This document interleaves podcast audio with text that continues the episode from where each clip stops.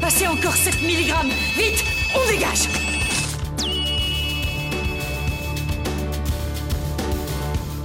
La Minute qui Sauve, Géraldine Dro, Loïc Judo.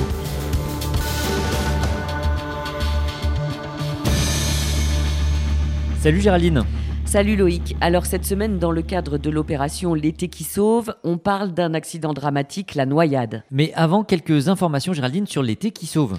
Oui, l'opération a débuté le 21 juin et c'est cette fois Lucille Thébault qui en parle pour nous. Le principe, c'est d'inviter toutes les unités locales et délégations territoriales à aller vers le public pour se former au premier secours. Dans la mesure du possible, proposer une initiation gratuite ou ça peut être sur les plages, les, marchés, les foires, où il y a du monde et euh, où les gens seront disponibles pour être formés. Cet été qui sauve va être accompagné d'une grande campagne de communication pour que la population soit au courant que cette initiation existe et faire émerger le sujet des premiers secours euh, dans les médias. Donc une adresse à retenir www.intranet.croix-rouge.fr. Alors notre sujet du jour est vos bons conseils et réflexes à avoir sur la noyade. Déjà pour commencer, trois réflexes pour se baigner sans danger. Choisissez des zones surveillées et respectez les consignes de sécurité, euh, généralement signalées par les drapeaux de baignade ou par les sauveteurs sur les plages. Alors pour rappel, drapeau vert, baignade surveillée et absence de danger particulier.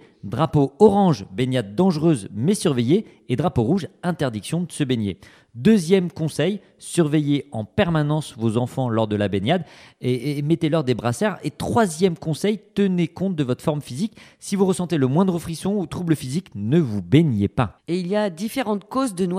Effectivement, le premier type de noyade est la noyade avec une inhalation d'eau. C'est la plus courante. Hein. Le nageur va alors inhaler plusieurs litres d'eau et de sel et va malheureusement s'arrêter de respirer.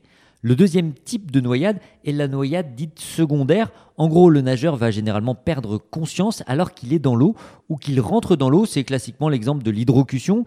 Euh, le nageur, en entrant dans l'eau, va faire une syncope liée à la différence entre la température de l'eau et sa température corporelle. La perte de connaissance peut également être consécutive à un choc. En plongeant, par exemple, le nageur peut heurter sa tête et perdre connaissance. Une nouvelle fois, la prévention a toute sa place.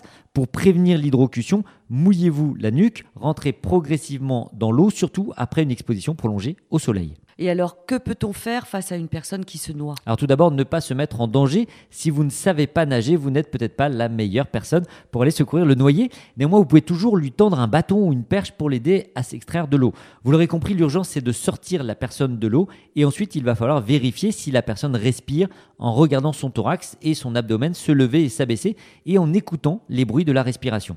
Et si la personne respire, il faut la mettre sur le côté pour protéger ses voies aériennes et alerter les secours. Et si la personne ne respire pas Alors là, ça se complique un peu. Géraldine, déjà appelez ou faites appeler les secours, notamment le, le centre 15.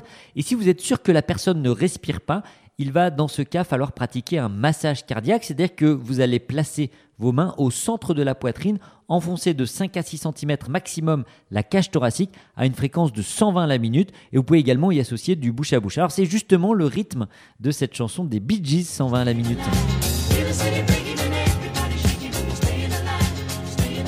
Bien entendu, faites-vous aider. Si un témoin peut vous apporter un défibrillateur, ça sera encore plus efficace. Le défibrillateur, vous le savez, c'est cet appareil qu'on trouve généralement partout, dans la rue, à la gare, sur la façade de votre pharmacie. Et c'est cet appareil qui va envoyer un choc au cœur pour qu'il se resynchronise. Appelez, masser, défibriller. Et surtout, retenez que même un mauvais massage cardiaque sur une personne qui ne respire pas, ça sera toujours mieux que l'absence de massage cardiaque. Merci Loïc pour ces bons conseils. Good morning Croix-Rouge ce podcast vous a été proposé par Good Morning Croix-Rouge, l'émission de la Croix-Rouge faite par la Croix-Rouge pour la Croix-Rouge. Retrouvez-nous sur vos plateformes de podcast préférées et abonnez-vous. À bientôt.